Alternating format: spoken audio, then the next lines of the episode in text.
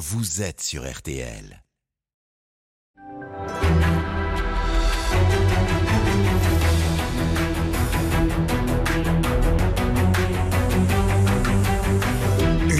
Jury RTL Le Figaro LCI. Invité aujourd'hui, François Ruffin, député La France Insoumise. Le débat est dirigé par Benjamin Sportouche.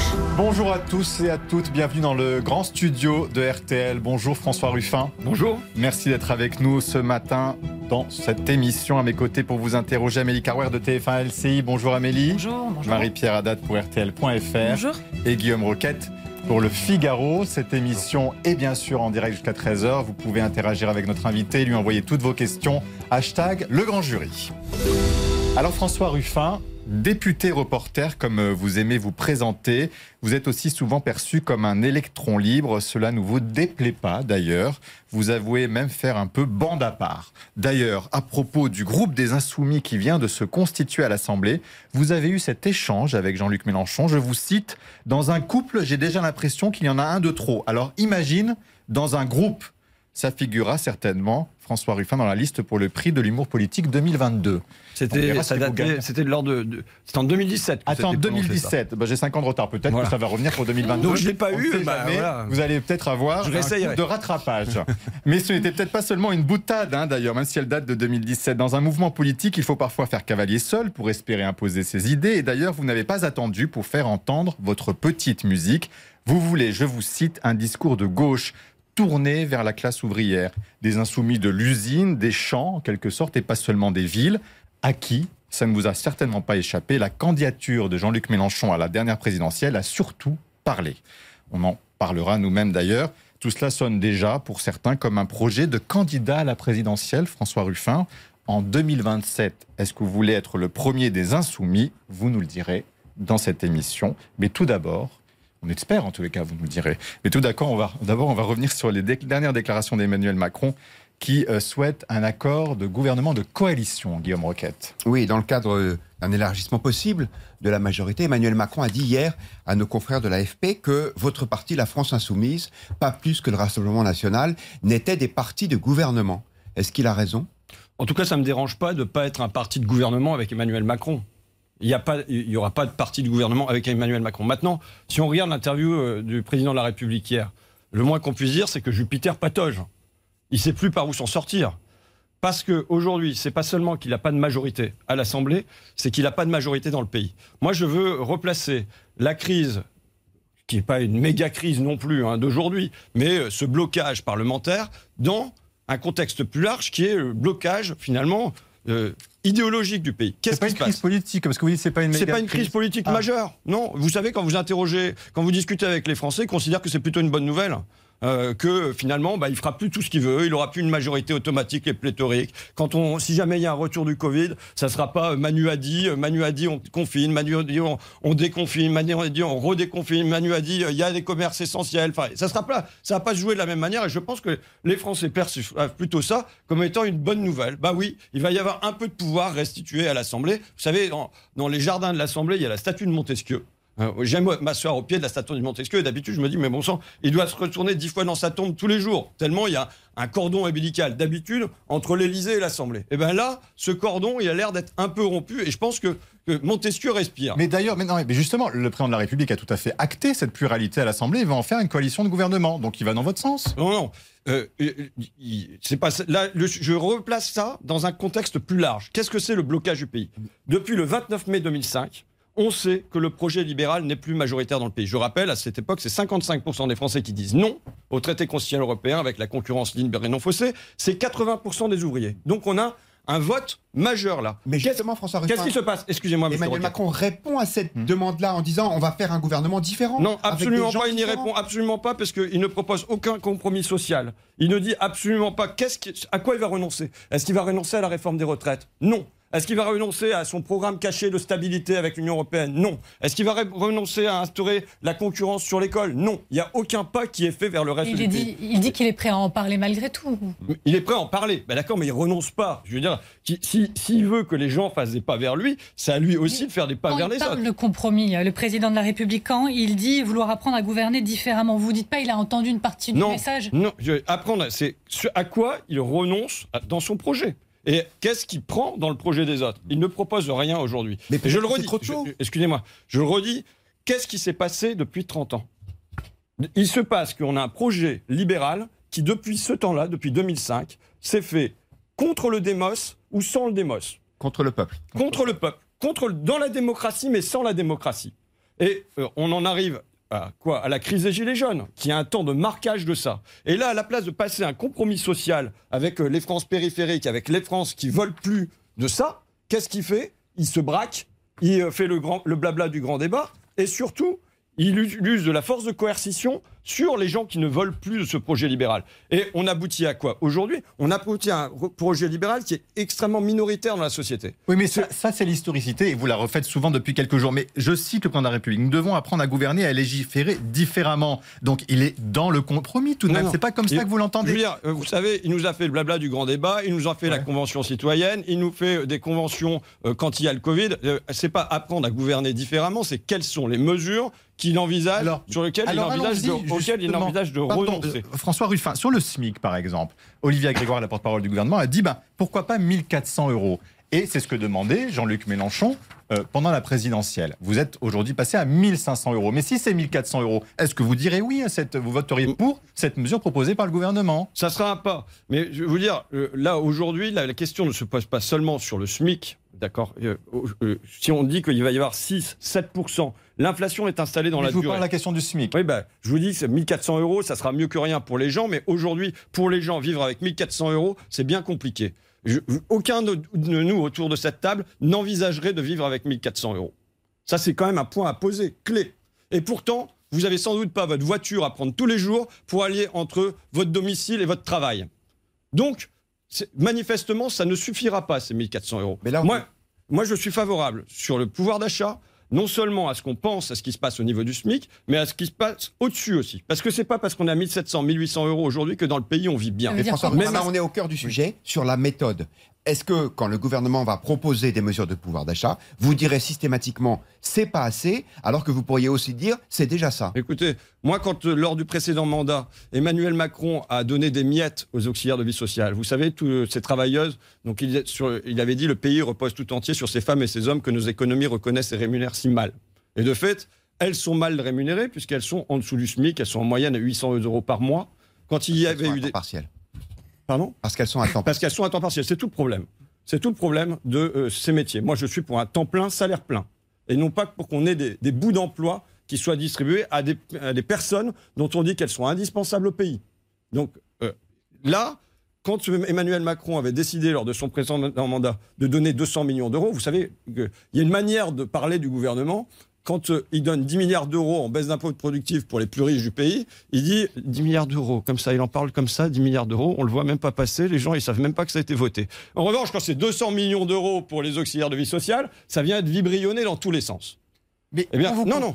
Donc, j'avais voté pour. Oui. J'avais voté pour. Parce que j'avais calculé que ça faisait 25 euros par auxiliaire de vie, ce qui me paraissait pas énorme, hein, franchement. hein. C'est euh, même pas un plein de caddie, hein, loin de là. Mais quand ça peut être gratté, je le prends.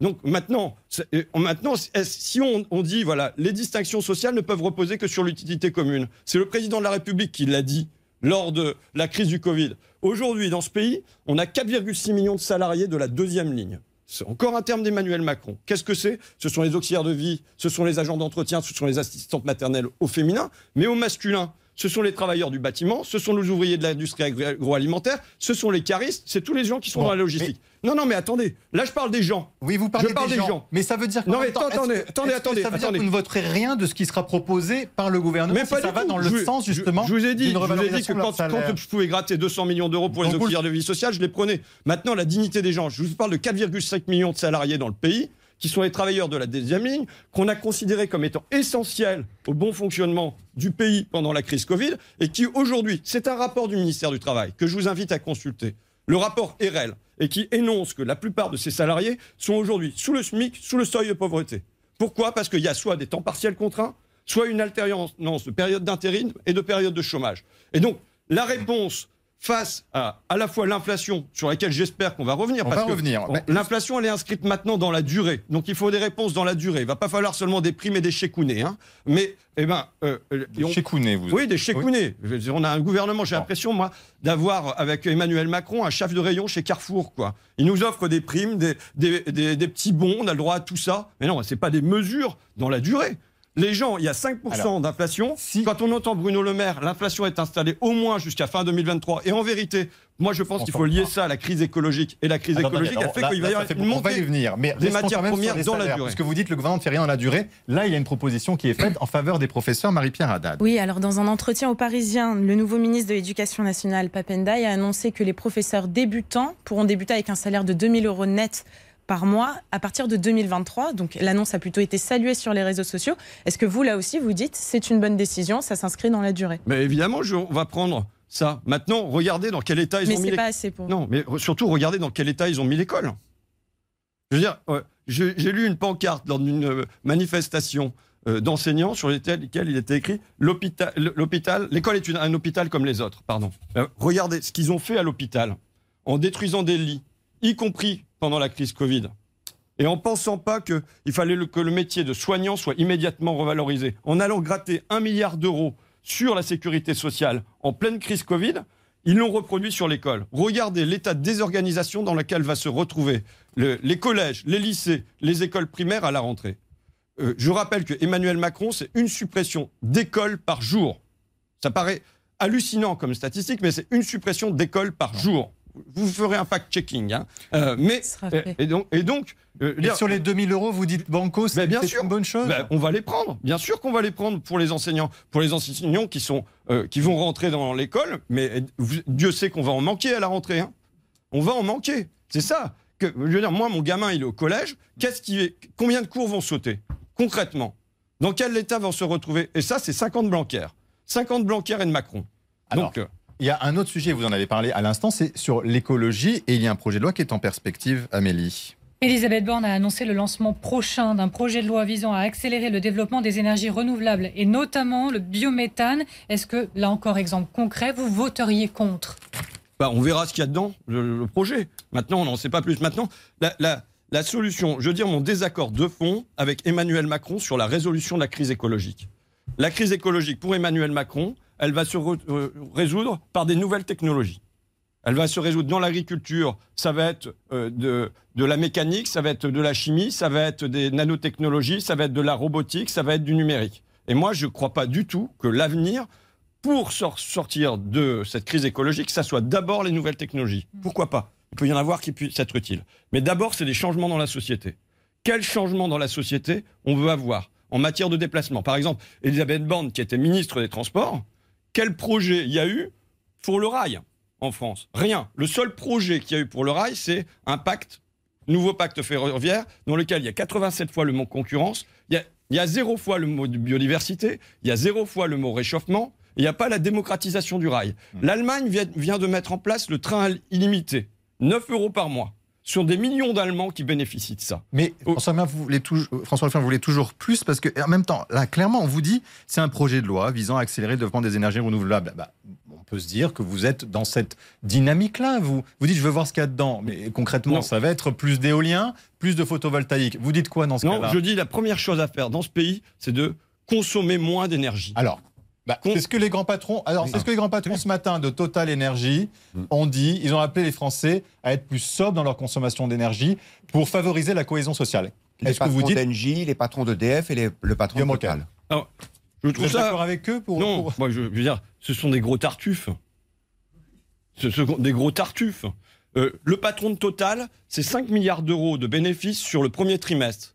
Monsieur Pouyanné s'est augmenté de 52% l'année dernière. patron de Total Ouais, le patron de Total. Est-ce que euh, il s'est dit, bah tiens, cet argent-là, qu'est-ce que c'est? C'est du profit sur la guerre en Ukraine, c'est du profit sur le gasoil à plus de 2 euros. 5 milliards d'euros, j'ai calculé. Sur le premier trimestre, hein, j'ai calculé. Il y a 18 millions de Français qui prennent leur voiture tous les jours pour faire une distance de plus de 5 km pour aller au travail. Ça veut dire que si ce- ces bénéfices-là étaient redistribués aux Français, ça ferait 100 euros par mois. Voilà sur quoi s'enrichit le patron de Total. Quant à Engie, je veux dire, Engie, je- je- ça va être rare d'entendre ça dans ma bouche, mais c'est l'une des rares multinationales qui avait envisagé un vrai projet de transition écologique. Mhm.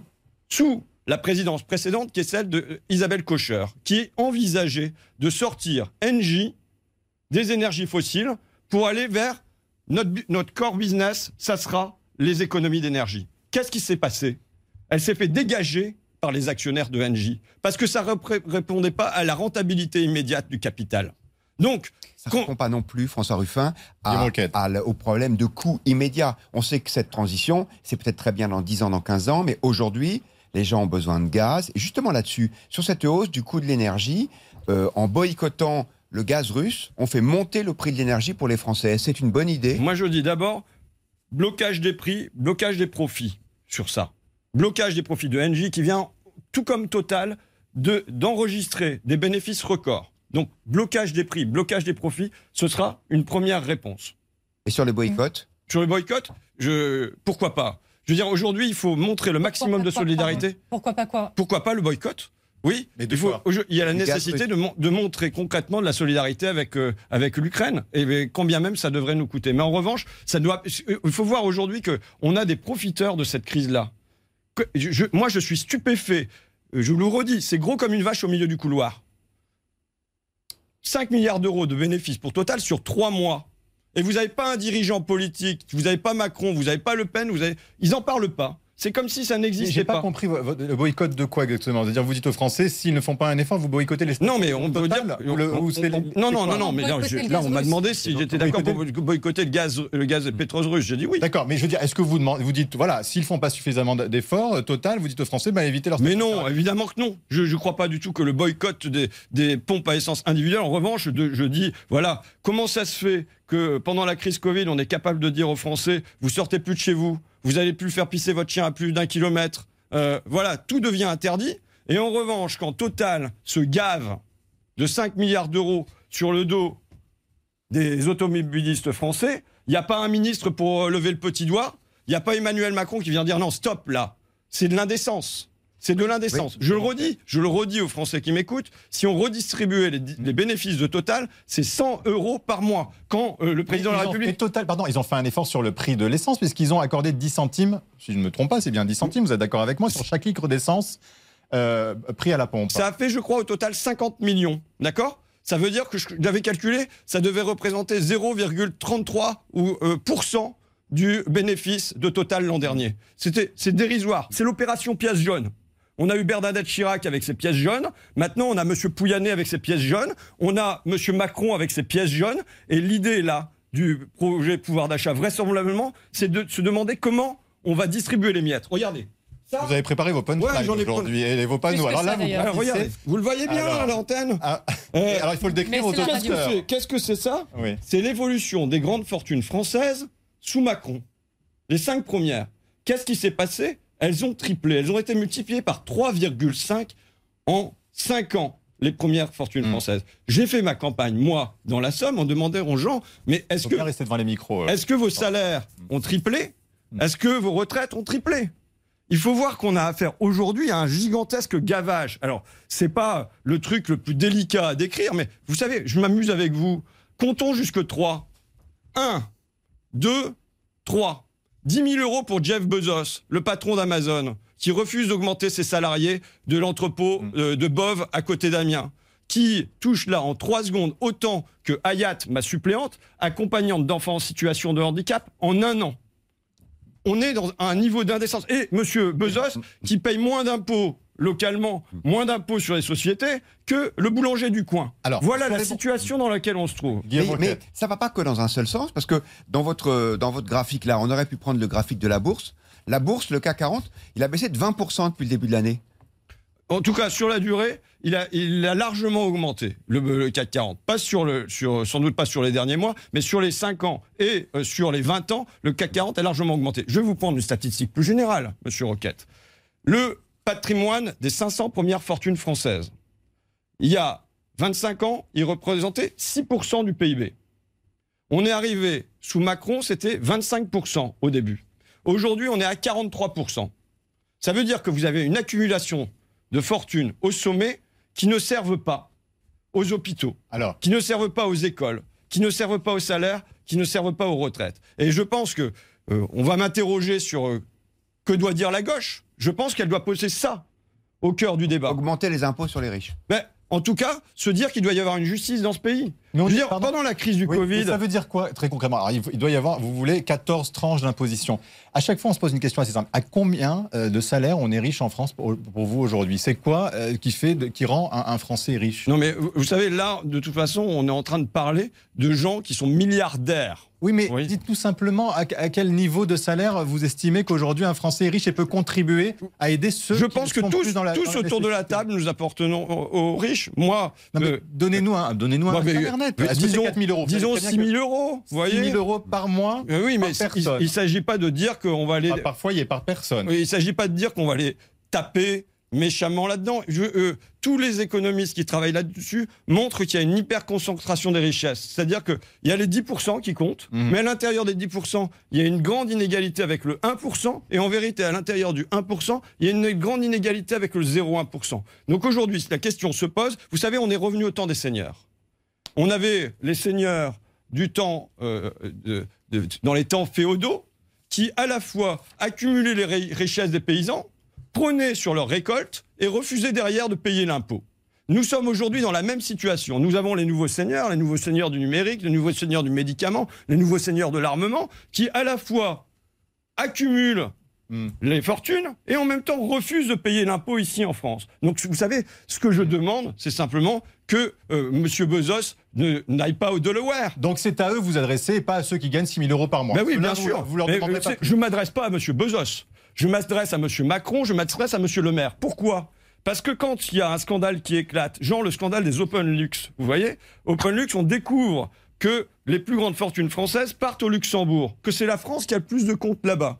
On- euh, ça représente 4% du PIB. Ce sont des dizaines de milliards d'euros. Ça fait la une du monde. On interroge Monsieur le maire, on lui demande Mais qu'est-ce que vous faites là-dessus? Et il dit Euh, De quoi vous me parlez? Je sais pas trop. Alors c'était mon collègue Sébastien Jumel, communiste, qui lui demandait ça. Moi je reviens derrière Bah si, le sp- l'OpenLux, 4% du PIB, les 37, 37 firmes françaises qui sont concernées, dans- parmi les plus grosses, c'est Bernard Arnault, c'est Hermès et compagnie qui sont là-bas. Alors là il dit Bah écoutez, je vais me renseigner et je vais revenir vers vous, Monsieur le maire, ministre de l'économie. C'est-à-dire, il s'est peut-être renseigné, mais il n'est pas revenu vers moi. Alors, ça veut dire quoi? Non, mais ça veut dire quoi? Ça veut dire quoi? Ça veut dire quoi? Ça veut dire une complicité. Une complicité entre Monsieur le maire et les grandes fortunes qui pratiquent ça. Mais Ah oui C'est le principe même de ces grandes fortunes que vous contestez, parce que on pourrait vous dire d'abord que, euh, par exemple, dans les groupes de luxe, les revenus qu'ils ont, l'essentiel, c'est pas en France, c'est dans d'autres pays, parce que c'est des produits de luxe français qu'on vend à l'étranger. Est-ce que c'est pas positif ça quand même? Moi, monsieur, je conteste pas le fait qu'il y ait des gens qui soient plus riches et d'autres qui le soient moins. Mais tout ça doit se dérouler dans une certaine décence. Quand je vous dis qu'on compte jusqu'à 3 et que vous avez 10 000 euros pour l'un et que c'est même pas ce qu'on va payer pour une accompagnante d'enfants en situation de handicap, qui pendant la crise Covid a fait le boulot? Qui sont les indispensables de ce pays? Mais vous avez vu Qui que sont les ces pays, essentiels? McDonald's, ils viennent décoper d'une peine de plus d'un milliard euh, d'euros. Donc, euh, vous voyez, parfois, à un moment donné, on fait aussi payer des gros Non, mais groupes je veux dire, on estime qu'ils ne payent pas c'est pas, c'est pas, c'est pas qu'on les fait payer, c'est qu'ils ont tout fait pour s'évader. Ils font tout pour ne pas payer leurs Vous voyez, salariés. des rectifications. Non, mais les rectifications, d'accord. Vous savez ce que c'est? Comment ça s'est passé cette, ce- cette, cette rectification, comme vous dites? C'est pas un procès qu'on a fait à McDonald's, c'est une convention. Et vous savez que j'en étais victime. Oui. De- Alors.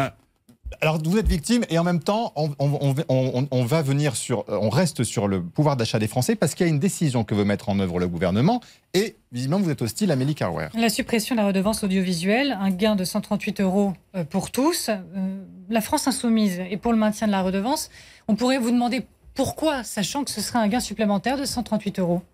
D'abord, il y a des tas d'autres méthodes pour gagner 100 euros par mois. Je l'ai dit, total, vous taxez leurs bénéfices, c'est 100 euros par mois et pas 138 euros. D'accord Et Sur ensuite, cette mesure. Non, d'abord, si jamais on souhaite supprimer la redevance audiovisuelle, qu'on dise d'abord aux euh, chaînes publiques qui euh, participent euh, à la démocratie dans ce pays, comment elles vont être financées. Là, on leur dit d'abord, on va vous supprimer ça et après, on va voir comment on est financé. Les collectivités locales, elles ont connu ça en long, en large et en travers. On va leur supprimer des revenus, mais on leur dit pas derrière comment elles vont être financées. Donc la première question, c'est, à la limite, ça pose la question de est-ce qu'on veut un service public audiovisuel en France? Moi, je pense que ça participe à l'animation de la démocratie, le fait qu'il n'y ait pas 9 euh, milliardaires qui possèdent l'essentiel des euh, chaînes d'information de ce pays. payer ces 3 milliards et quelques sans demander aux Français les 138 L'État, à la fin, c'est les Français. Hein.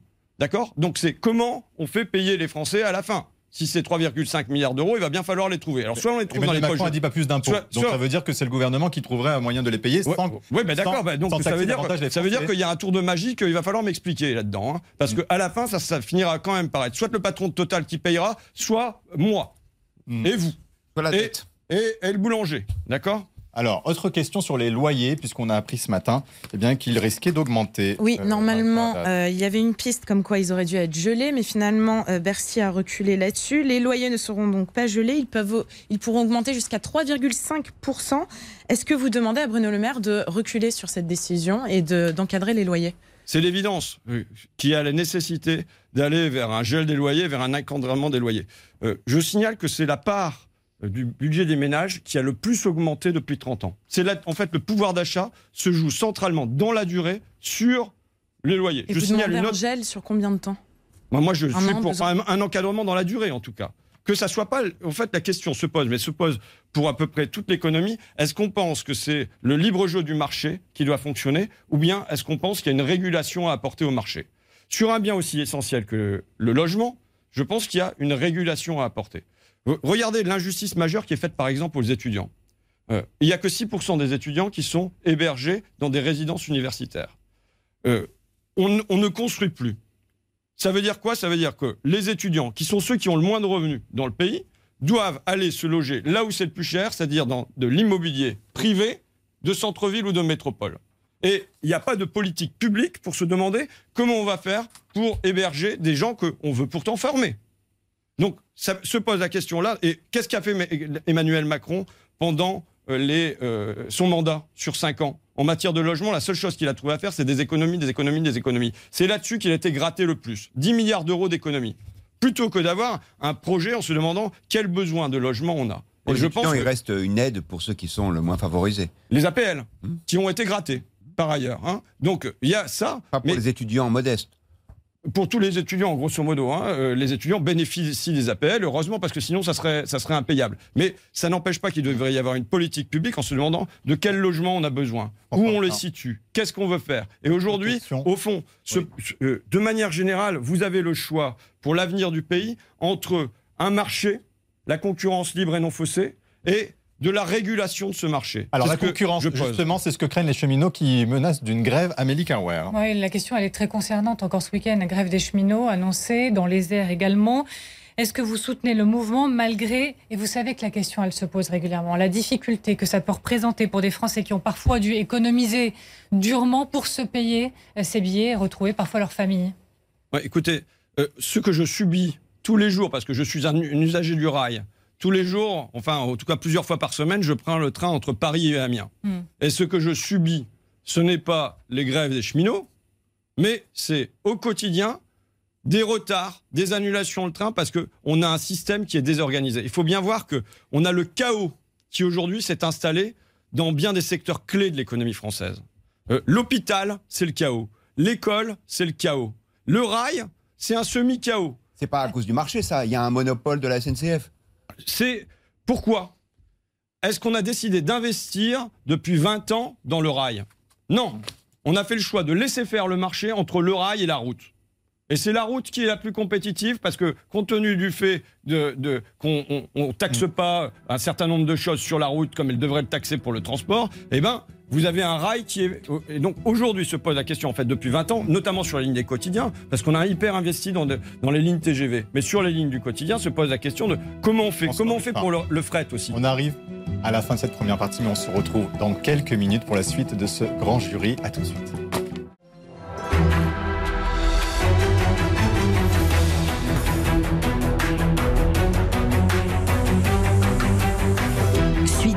Jury RTL Le Figaro LCI. Invité aujourd'hui, le député La France Insoumise, François Ruffin. Le débat est dirigé par Benjamin Sportouche. Avec à mes côtés Amélie Correr de TF1 LCI, Marie-Pierre de RTL.fr, Guillaume Roquette du Figaro.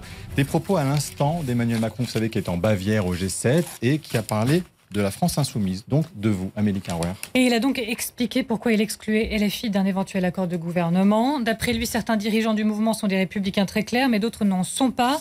Et Emmanuel Macron d'ajouter que certains dirigeants de la France insoumise ont des ambiguïtés, notamment sur la question de la laïcité, et que c'est un problème qu'ils doivent régler. Vous lui répondez? De toute façon, je lui réponds que moi, j'ai aucune intention de participer à un gouvernement avec Emmanuel Macron, à moins que ce soit un gouvernement de cohabitation avec nous qui avons la majorité très claire à gauche. Donc, euh, il, il, répond à une question qui n'est pas posée. Euh, ensuite, ils ont une manière, ils ont une manière, mais oui, mais ils ont une manière de rétrécir la République en permanence. C'est eux qui la rétrécissent. Ah non, vous n'êtes pas dans le champ de la République. Mais qu'est-ce qui va rester à la fin? En fait, qui n'est pas d'accord avec Emmanuel Macron à la fin ne sera plus dans le champ de la République. Et je ne vois pas où sont les ambiguïtés sur le terrain de la laïcité dans euh, le discours de la France insoumise. Alors justement, prenons des exemples concrets des sujets de laïcité. Il y a eu cette affaire du Burkini. Le Conseil d'État vient d'interdire à la ville de Grenoble, euh, vient d'annuler plutôt la décision de la ville de Grenoble autorisant le burkini. Est-ce que vous vous réjouissez de cette décision? Mais Vous savez très bien, on en a déjà discuté avec M. Sportouche, à quel point euh, je ne me sens pas concerné par le règlement des piscines municipales de Grenoble. C'est par ailleurs, sujet derrière. Par ailleurs, il me semble que les conseillers municipaux France Insoumise de Grenoble n'étaient pas favorables à cette initiative. Ils étaient partagés. Ouais, ouais, bon, bah, bah donc voilà, franchement. Non, mais ce que vous aviez dit sur, vous aviez dit sur notre ah, antenne bah, un matin, l'important euh, pour moi, c'est de savoir s'il y aura de l'eau dans les piscines. très bien. Bah oui. oui, mais si une fois qu'il y a de l'eau, qu'est-ce que vous faites? Est-ce que vous bah. euh, vous dites on peut venir comme on veut ou pas? Écoutez, franchement, vous, vous imaginez l'état du pays et aujourd'hui, dans la bulle médiatico-politique, il faudrait se concentrer. Le Conseil d'État a décidé, ben voilà, le Conseil d'État, il a décidé que c'était comme ça que ça devait se passer. Moi, je, ne, je ne je conseille pas, je ne euh, vais pas aller contre la décision du Conseil d'État en l'occurrence. Bon, Vous voyez bien qu'il y a deux conceptions de la laïcité. Il y a celle qui consiste à dire que les gens fassent comme ils veulent et ce qu'ils veulent, et celle qui consiste à dire il y a des règles dans la République. Et on, se, on peut se poser la question, il y a un sondage qui dit que 69% de l'électorat musulman a voté la France insoumise. Est-ce que du coup, ça vous crée une forme de, de, de, proximité ou de devoir euh, sur ce sujet-là Non, mais il me semble, je vous l'ai redit, là, la France insoumise, c'est pas. Je signale que le maire de Grenoble n'est pas France mm. insoumise quand même. Ça, vous aura pas ah, échappé, ah bah oui, monsieur. Il a majorité plurielle, il a des, de la France insoumise avec. Très bien, mais vous dire. C'est un écologiste. essayez de, de centraliser le débat sur la question des piscines municipales de Grenoble, c'est qu'à chaque fois, il faut que vous ayez trouver un petit détail pour poser cette question-là. Mais ce sujet-là, il n'existe pas dans, la Somme. Vous le dites vous-même, le Rassemblement national est très fort. Est-ce que c'est pas parce qu'il y a un malaise d'un certain nombre de, Français face au développement du voile ou à d'autres signes religieux? Je vais vous dire, moi, la vérité, c'est que euh, chez moi, d'abord, je, quel score je fais hein? Je fais 70% euh, à Mian-Nord, donc avec des, quartiers populaires. Je fais 65% à Flix-Secours dans les campagnes populaires. Donc je veux dire la possibilité de joindre les deux, de les additionner. dans votre région, je crois qu'il y a huit députés. Ah on va y venir. Donc ce sujet-là, on va y venir. Non, euh, foncièrement, et c'est encore pire en termes de diagnostic. Pour moi, c'est que non seulement nous avons perdu dans ces régions-là oui, mais en fait, c'est pour justement vous poser une question sur. Non, mais attendez, je peux aller au bout de ma phrase ou pas? Oui, je vous ai pas tellement interrompu. Non, mais là, je veux dire, on me pose une question, je, fais un bout de phrase et on m'interrompt. Donc, hmm. non seulement, et alors que je, suis en train d'établir un diagnostic critique hmm. sur euh, notre propre sociologie électorale. J'allais vous citer. Donc, euh, quel est le problème? C'est que non seulement là, dans un coin comme le mien, la Picardie, qui est une terre ouvrière, nous perdons face au Rassemblement national, mais en plus nous perdons sur des questions de gauche, à savoir sur la question du pouvoir d'achat. Et c'est là-dessus essentiellement qu'on a perdu. Et comment moi j'ai fait campagne J'ai fait campagne essentiellement sur ces questions-là, sur les questions de la justice sociale. Qu'est-ce qui paraît juste et injuste aux gens? Voilà. Donc euh, aujourd'hui, malheureusement, presque, c'est pas sur des questions euh, identitaires que Marine Le Pen a gagné dans des coins comme le mien. C'est pas dans des questions, des questions identitaires qu'elle gagne dans le Pas-de-Calais. sur le régalien, Amélie Carwer. Juste, donc j'allais vous citer François Ruffin. En effet, vous avez déclaré encore récemment, vous, vous invitez la gauche à ne pas laisser tomber les électorats ouvriers et populaires des périphéries. Vous avez parlé du pouvoir d'achat, mais vous avez publié un texte récemment sur Facebook où vous parlez du droit à la tranquillité que vous, vous, vous appelez à placer en haut de la pile des enjeux régaliens. Et en somme, euh, vous dites être de gauche, ce n'est pas fermer les yeux là-dessus. Au contraire, c'est garantir cette paix à tous les citoyens. Est-ce que vous estimez que votre camp doit se saisir, plus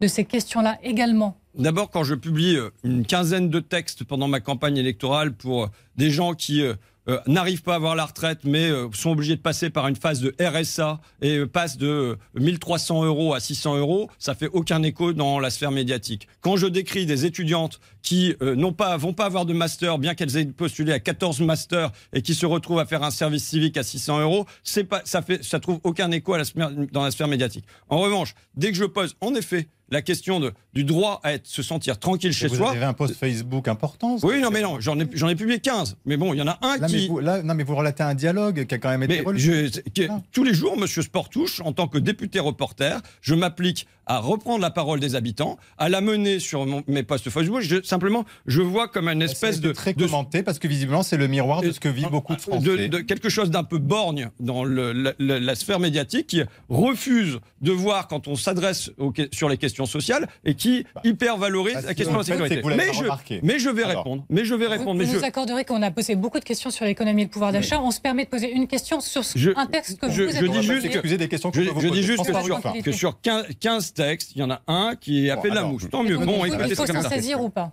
Oui, je veux dire, euh, je, je ne le place pas comme euh, un thème central. Je n'ai pas fait campagne là-dessus lors de mon élection législative et je n'aurais pas gagné là-dessus. Mais quand je croise des habitants qui me disent on n'arrive plus à dormir chez nous parce qu'il y a de la musique toute la nuit, parce qu'il il y a des quads, parce que. Bah, euh, Qu'est-ce que je dois faire, moi? Je dois me boucher les oreilles et faire comme si ça n'existait pas? Il faut faire quoi selon vous? Eh ben, je, je- alors j'ai écrit un rapport sur, la- sur que faire de la police, vous voyez? Et moi, je place au centre des missions de la police cette question de la tranquillité, au fond, d'une forme de confiance à rétablir entre les citoyens et la police, mais à rétablir entre les citoyens eux-mêmes. Ça veut dire que qu'est- qu'est-ce qui en fait me peine le plus quand je vais euh, dans, dans un quartier comme ça et où on me dit qu'il y a ça qui se produit de manière régulière?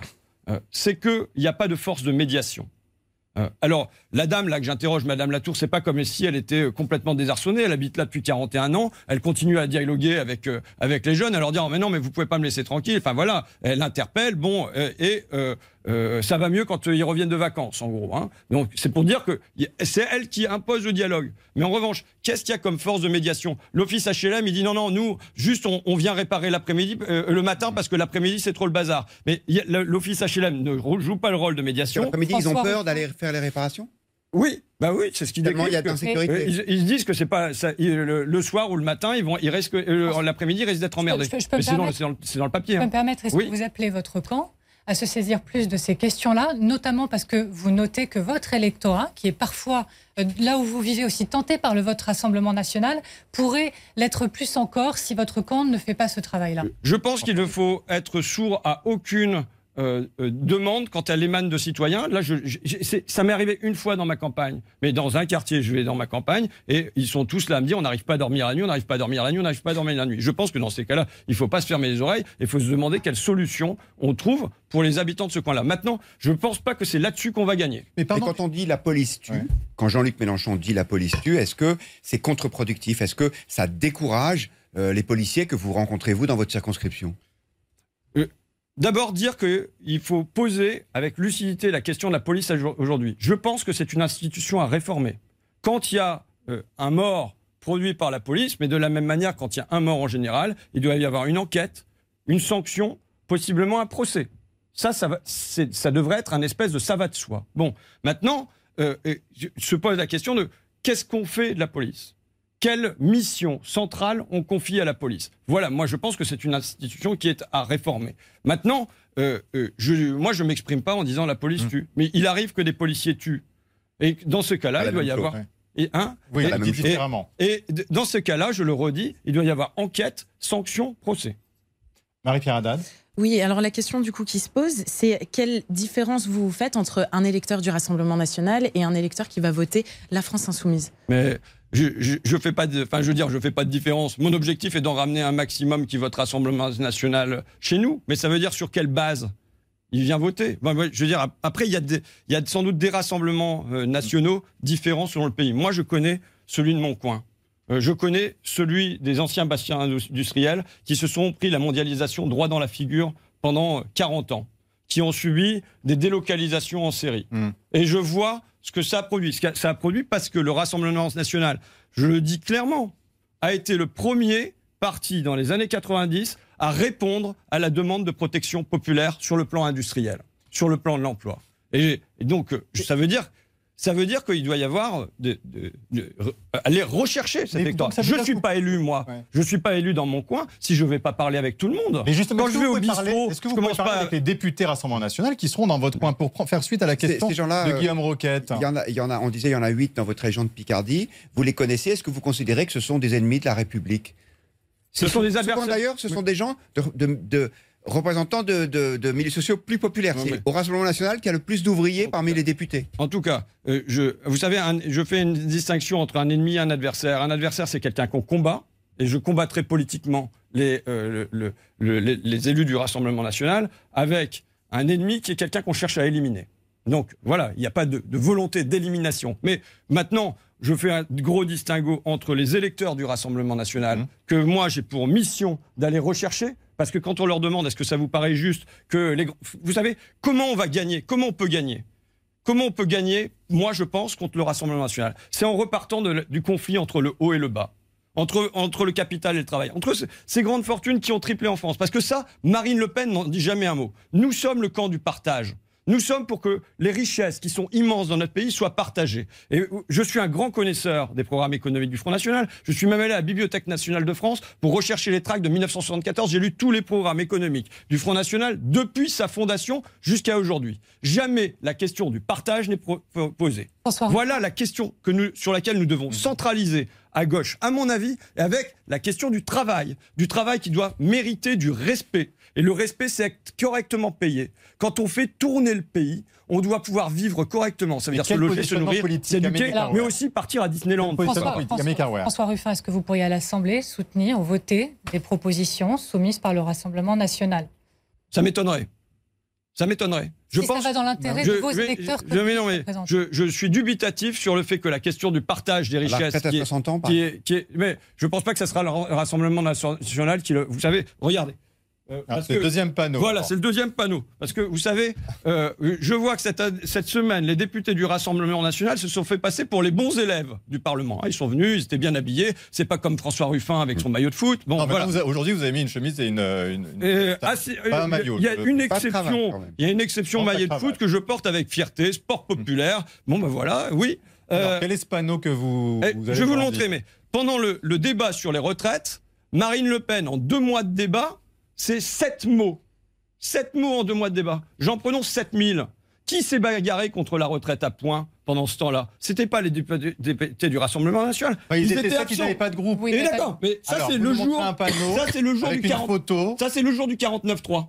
D'accord? Alors, et l'Assemblée, vous nous montrez Le- les bancs du Rassemblement national, cette question, il y a quelqu'un, et c'est le côté du Front National. Ils étaient Exactement. sept députés, donc ils n'ont pas de groupe. Oui, mais d'accord. C'est plus difficile Mais la d'accord. Mais certes, mais ce jour-là, alors que ça a été posé à l'improviste, Oui. Il y avait des députés socialistes, il y avait des députés communistes, il y avait des députés insoumis, et j'y étais ce samedi après-midi Mm. pour contester le 49-3 d'Edouard Philippe. Simplement, qu'ils viennent pas jouer les bons élèves. D'accord? Mais est-ce que vous comprenez aujourd'hui qu'il n'y ait plus de front républicain contre le Front National? On l'a vu dans les urnes. Certains de vos électeurs, par exemple, au deuxième tour, soit ont préféré s'abstenir, et une partie de ceux qui se sont exprimés au second tour, eh bien, ils sont allés vers le Rassemblement National. Parce que quelque part, peut-être y a-t-il des combats communs? Est-ce que vous pensez aujourd'hui que c'est pas la bonne stratégie d'un vote anti-RN systématique Non, mais euh, je veux dire, poser cette question-là en- après une semaine où les macronistes et les RN se sont fait les yeux doux et des, des câlins quasiment, euh, en que disant. vous avez vu ça hier Bah, je, je vois Céline Cazvez qui dit on va aller chercher les voix du Rassemblement national au Parlement. Je vois Yael Braun-Pivet qui dit bah voilà sur des textes il va falloir. C'est pas ce qu'a dit Olivier Véran ou, ou Ouais, mais en je- disant il va falloir qu'on travaille il y a- ensemble. il n'y a aucune- Bah, le président de la République lui-même a dit si, c'est pas un, un- bah, un a- le président de la. République n'a pas dit la même chose que ses députés. Que qu'a dit Eric Woerth, néo-macroniste Hein Néo- ce néo-macroniste, il a dit pour la présidente de la commission des finances, puisque apparemment c'est le grand enjeu en ce moment. euh, les- il dit les insoumis. Pourquoi il ne faut pas confier ça aux insoumis? Parce que les insoumis ont visiblement en tête de faire du contrôle fiscal, ce que je n'ai pas entendu au Rassemblement national.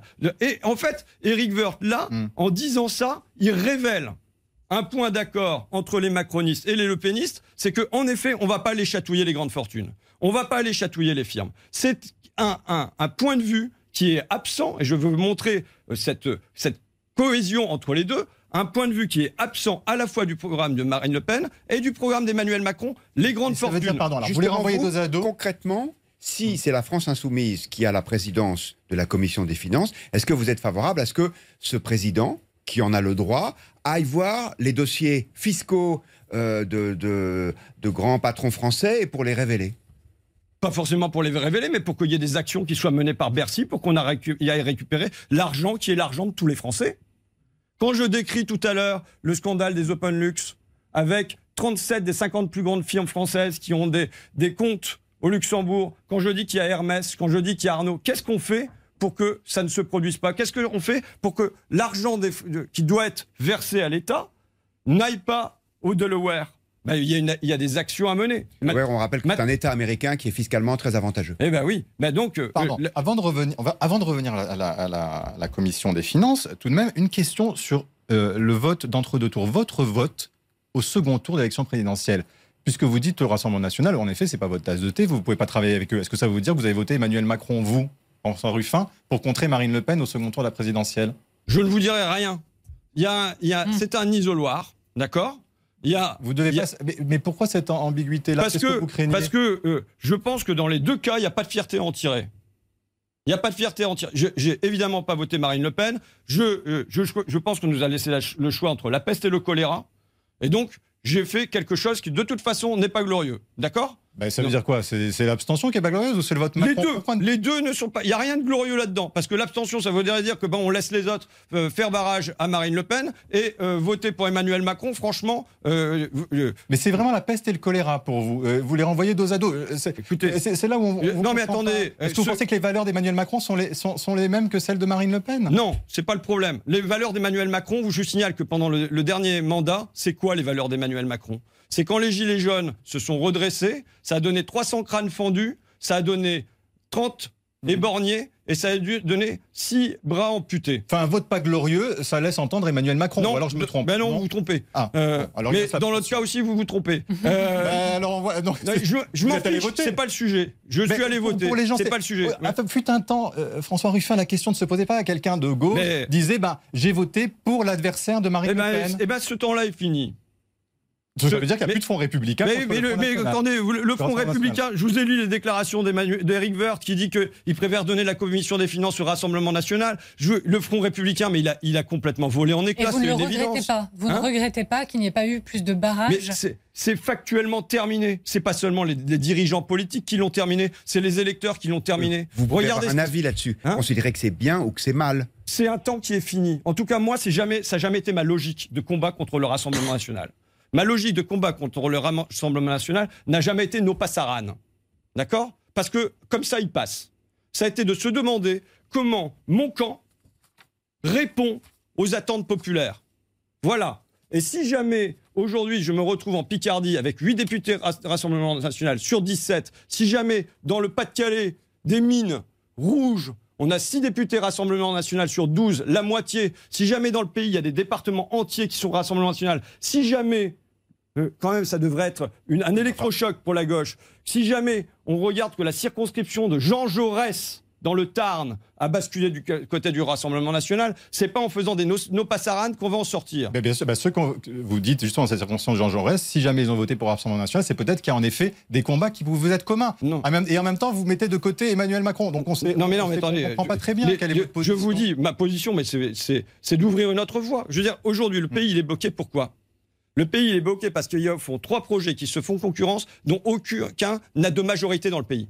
Il y a le projet national autoritaire, il y a le projet libéral, il y a le projet social écologique. je vois, moi, les signes possibles d'un rapprochement entre le projet national autoritaire et le projet libéral. Entre, c'est-à-dire entre Emmanuel Macron et Rassemblement National. Pas forcément entre Emmanuel Macron et Marine Le Pen, mais entre les continuateurs, la famille libérale et la famille nationale autoritaire. Pourquoi? Parce que les libéraux, au fond, ils font déjà preuve de beaucoup d'autorité. Ça s'est vu pendant la crise des Gilets jaunes. Je l'ai dit, ils ont, ils ont continué à dominer par la force de coercition. Mais ça s'est vu aussi pendant la crise Covid où il n'y a pas eu d'hésitation sur le citoyen à faire preuve d'autorité. François vous croyez au retour de la crise sociale dans la rue? Est-ce que même vous la souhaitez, cette contestation dans la rue? On parle des blocages à l'Assemblée. Est-ce que vous voulez le blocage comme on l'a connu avec les Gilets jaunes? Évidemment. Vous le Oui, Évidemment, évidemment, je suis pour que les gens se bougent. Je suis pour que les gens sortent de la résignation, qu'ils sortent de l'abattement, qu'ils trouvent un chemin d'expression à leur colère et qu'ils ils se retrouvent ensemble et qu'ensemble ils imaginent un autre avenir possible. Oui, je le Avec souhaite. le et je risque le de violence. Hein? Avec le risque de violence. Mais non. Vous citiez tout à l'heure euh, ce qui s'était passé pendant les Gilets jaunes. Mais pendant les Gilets jaunes, moi, vous savez, j'ai fait le, le tour des ronds-points et il n'y a pas eu de violence. D'accord? Donc, euh, les- y a- les- les- comment on a gagné nos grandes conquêtes sociales dans le temps? 1936, le Front populaire, ce sont des occupations d'usines. Aujourd'hui, D'ailleurs, vous êtes plus d'une centaine à l'Assemblée. Pourquoi nécessité d'y avoir une sorte de mais révolte parce que populaire de, de toute façon, quand bien même nous serions 300 à l'Assemblée, je vous dirais, nous avons besoin d'un mouvement populaire. Donc c'est- il faut une révolution pour Non, c'est- pas une révolution. Le Front populaire n'a pas été une révolution, mais on aurait eu au moment du Ils ont Front gagné les populaire, élections. on aurait, ils ont gagné des élections. Bah donc euh, c'est un Avec préalable. une majorité, vous ne l'avez pas. C'est la Non, différence mais je avec dis, 36. je, dis je, je constate avec lucidité, Monsieur Roquette, et sans euh, fanfaronner, qu'aujourd'hui, le projet libéral n'est pas majoritaire à l'Assemblée, mais il n'est pas majoritaire dans le pays non plus. euh, Que le projet national autoritaire n'est pas majoritaire et que notre projet social écologique n'est pas majoritaire. Je ne me leurre pas sur le fait que malgré euh, l'excellente campagne de Jean-Luc Mélenchon, malgré ce qu'il a réussi dans les quartiers populaires, malgré ce qu'il a réussi euh, dans les métropoles, eh bien, il nous reste pour une union populaire un bout qui manque et que le score au législatif au- au- est au fond, quand on fait le total gauche, assez bas.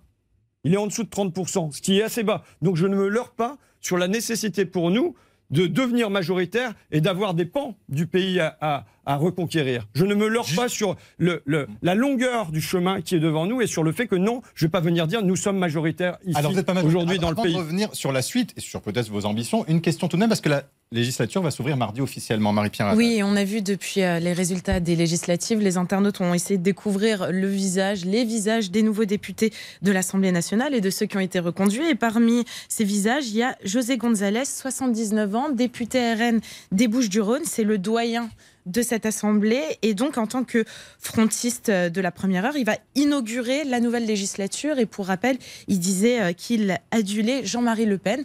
Est-ce que vous serez présent à l'inauguration du coup qui sera faite par ce député C'est le ou est-ce que vous allez euh, boycotter ou pas je- J'en sais rien, ça sera une position qui sera prise en réunion de groupe. Mais Euh, Qu'est-ce que vous souhaitez C'est c'est pas anodin, vous le savez. il- ça- on va se retrouver mardi ça peut être un avec symbole, un doyen de l'Assemblée si vous y nationale êtes ou qui, si vous n'y êtes à pas. 79 ans, va ouvrir la législature. Bah, pourquoi pas boycotter euh, bon, voilà, mais je- vous savez, euh, euh, je sais pourquoi je suis ici. Euh, je suis ici parce que euh, pendant deux mois, j'ai des gens qui m'ont parlé et qui m'ont dit leurs difficultés à vivre. Vous voyez, c'est-à-dire concrètement, c'est des gens qui partent au boulot le matin, qui ont deux voitures, ils n'ont pas de quoi faire le plein et ils s'ivonnent une des bagnoles pour en mettre dans l'autre voiture. Et vous justement, pendant deux mois, vous avez fait campagne. Oui. Vous avez eu 19 points de plus que Jean-Luc Mélenchon Mhm. au premier tour. Qu'est-ce que vous avez, vous, aux yeux de vos électeurs, que n'a pas Jean-Luc Mélenchon?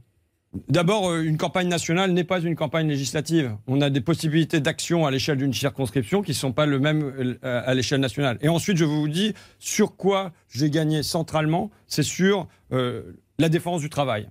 Euh, les euh, travailleurs de deuxième ligne, les auxiliaires de vie sociale, les assistantes maternelles, sur euh, les, les gens de la logistique. Comment, quand, comment se fait-il que quand on travaille aujourd'hui, on ne peut pas vivre dignement?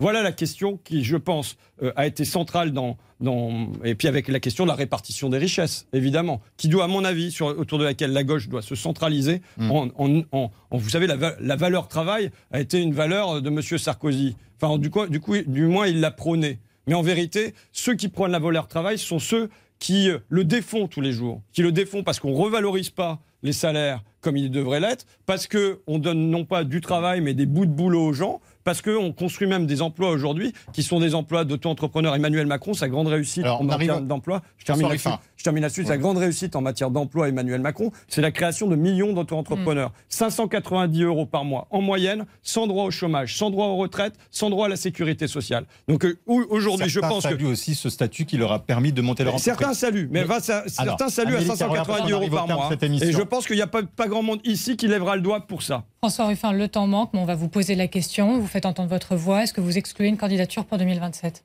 J'exclus rien, mais c'est pas le sujet du tout aujourd'hui. Est-ce que vous en avez envie? Non, c'est pas le sujet du tout aujourd'hui. Je sais pourquoi je suis là.